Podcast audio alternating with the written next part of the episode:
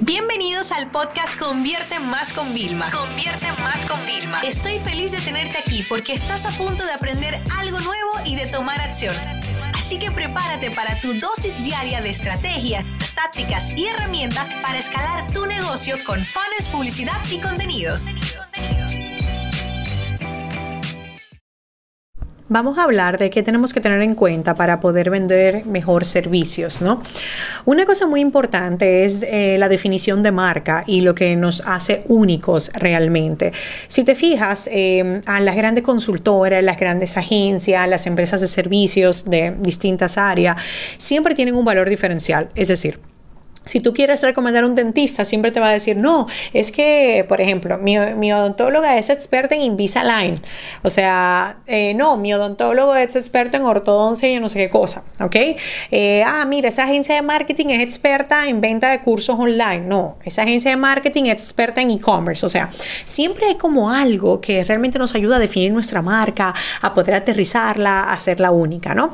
Luego de que ya tenemos eso, pasamos al segundo nivel, que es, ok, ya sé lo que tengo, ya sé lo que hago, a quién se lo voy a vender, quién es mi cliente.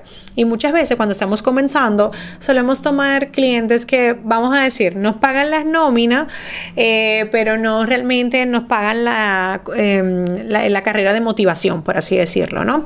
Entonces, es bueno definir quiénes son tus tipos de clientes. Hay veces, yo te voy a ser muy honesta, que por determinadas razones eh, yo he tenido, por ejemplo, un tipo de servicio que no es el que eh, más me apasionaba, pero realmente era el que más me sacaba de mi zona de confort. Luego también, hay, y, esos no son ya mis avatares, ¿no? En mi agencia. Luego también hay otros servicios que a mí me divertían un montón, pero realmente no eran muy mm, eh, rentables, ¿no? Porque como a mí me apasionaban eh, demasiado, yo le dedicaba demasiado esmero y luego como era una consultoría, yo daba más que la consultoría, vamos a decirlo así, ¿no?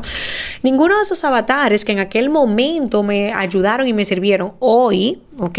Eh, son avatares que yo tengo en mi agencia. Por el contrario, he ido evolucionando y eso es algo importante.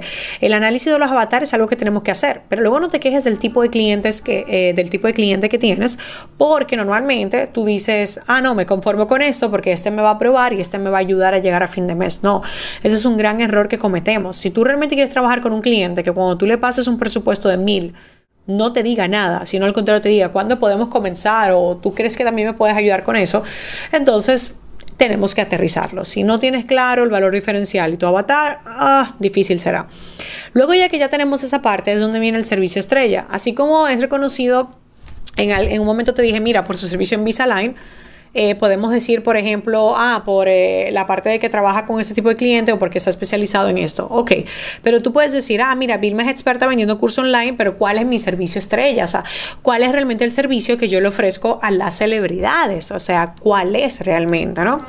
Y cuando ya tengamos todo esto, entonces, ¿qué es lo que nos va a tocar? Hacer una cosa muy importante. Una, trabajar nuestro plan de posicionamiento, de comunicación, de marketing, de relaciones públicas, todo lo que queramos llamarle, para que nosotros podamos tener el mayor número número de impacto frente a potenciales clientes. ¿Ok?